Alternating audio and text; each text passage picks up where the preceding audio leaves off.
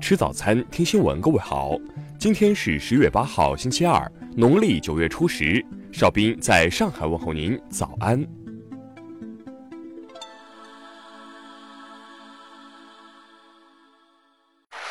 首先来关注头条消息。据美国媒体报道，特朗普集团的一名前高管芭芭拉·雷斯日前透露，特朗普可能会主动辞职，以避免受到弹劾下台。对于近日愈演愈烈的通乌门事件，雷斯表示，为了挽回颜面，特朗普做过许多事情，他肯定不想让自己被弹劾。无论他是否会被判有罪，这对他来说都很糟糕。我的直觉告诉我，特朗普会主动提出辞职的，而不是等待被弹劾下台。据悉，雷斯在特朗普从政后一直持批评态度，他认为特朗普将从商经验移植到白宫是错误的。根据此前的爆料。特朗普在同乌克兰总统泽连斯基通话时，以能源利益为筹码，施压泽连斯基调查打压特朗普的竞争对手拜登父子。而根据最新得到的消息，一位知情情报官员已经掌握大量包含更深层细节的证据，即将作为第二位举报者参与对特朗普的弹劾调查。听新闻早餐知天下大事。国庆七天，全国共接待国内游客七点八二亿人次。同比增长百分之七点八一，实现国内旅游收入六千四百九十七点一亿元，同比增长百分之八点四七。在八月实现超预期增长后，多家机构预测九月新增的人民币贷款有望达到一点三五万亿，社会融资规模有望保持稳定。台湾媒体昨天报道称，大陆两艘船只六号在澎湖群岛西南方海域翻覆。十三名船员获救，十二名船员仍失踪。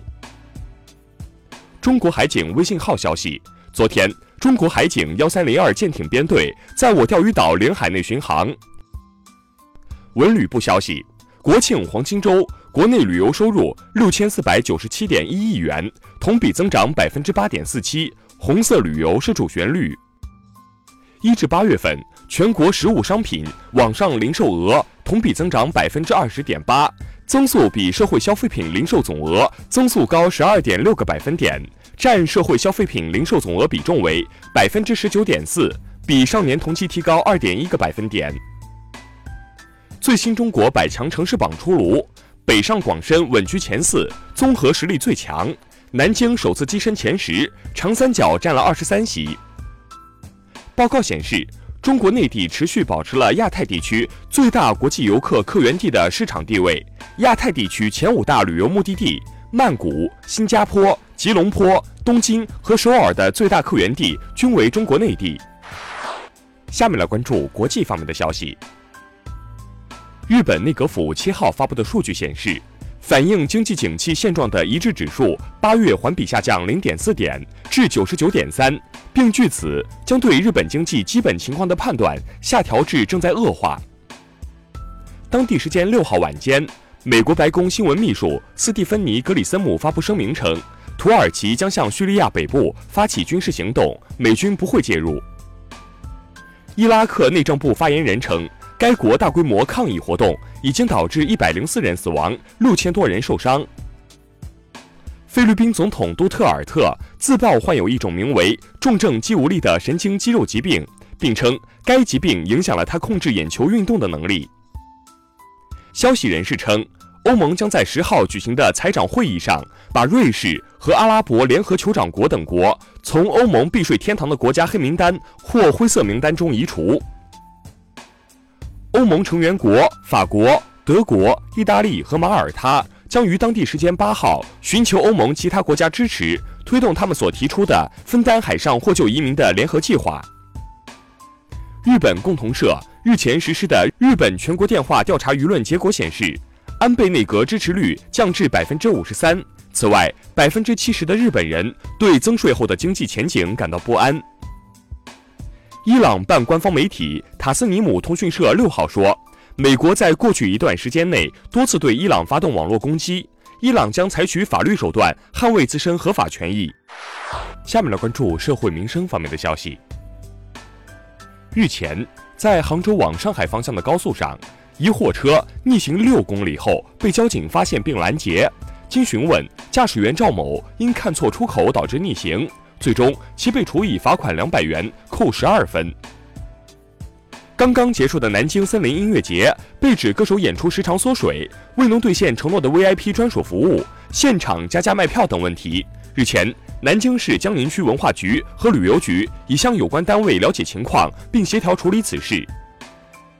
近日，南阳一男子喝下六两白酒后，驱车至交警队投案，想以这种方式戒酒。警方查实该男子体内酒精含量为每一百毫升两百八十点三五毫克。其涉嫌危险驾驶被刑拘。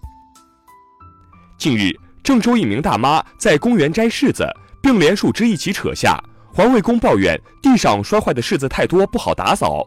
大妈自称曾是公园员工，去年摘柿子被罚八十元，离职后公园管不了。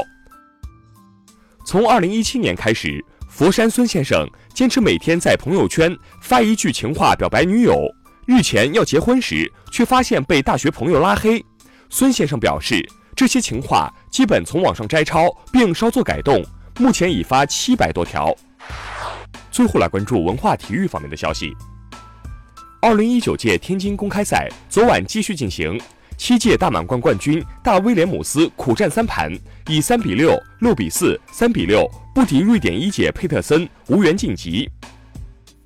蹦床世界杯西班牙站收官，在女子网上个人决赛中。中国选手刘玲玲、朱雪莹包揽冠亚军。男子网上个人决赛，高磊收获银牌。目前，《哪吒之魔童降世》公开的衍生品销售额超一万八千元，已经刷新中国电影衍生品总额新纪录。十一黄金周，全国电影总票房收入突破四十亿元，比去年同期增长一倍以上，创黄金周票房纪录。以上就是今天新闻早餐的全部内容，请微信搜索 xwzc 零二幺，也就是新闻早餐拼音首字母再加数字零二幺。如果您觉得节目不错，请点击再看按钮。一日之计在于晨，新闻早餐不能少，咱们明天不见不散。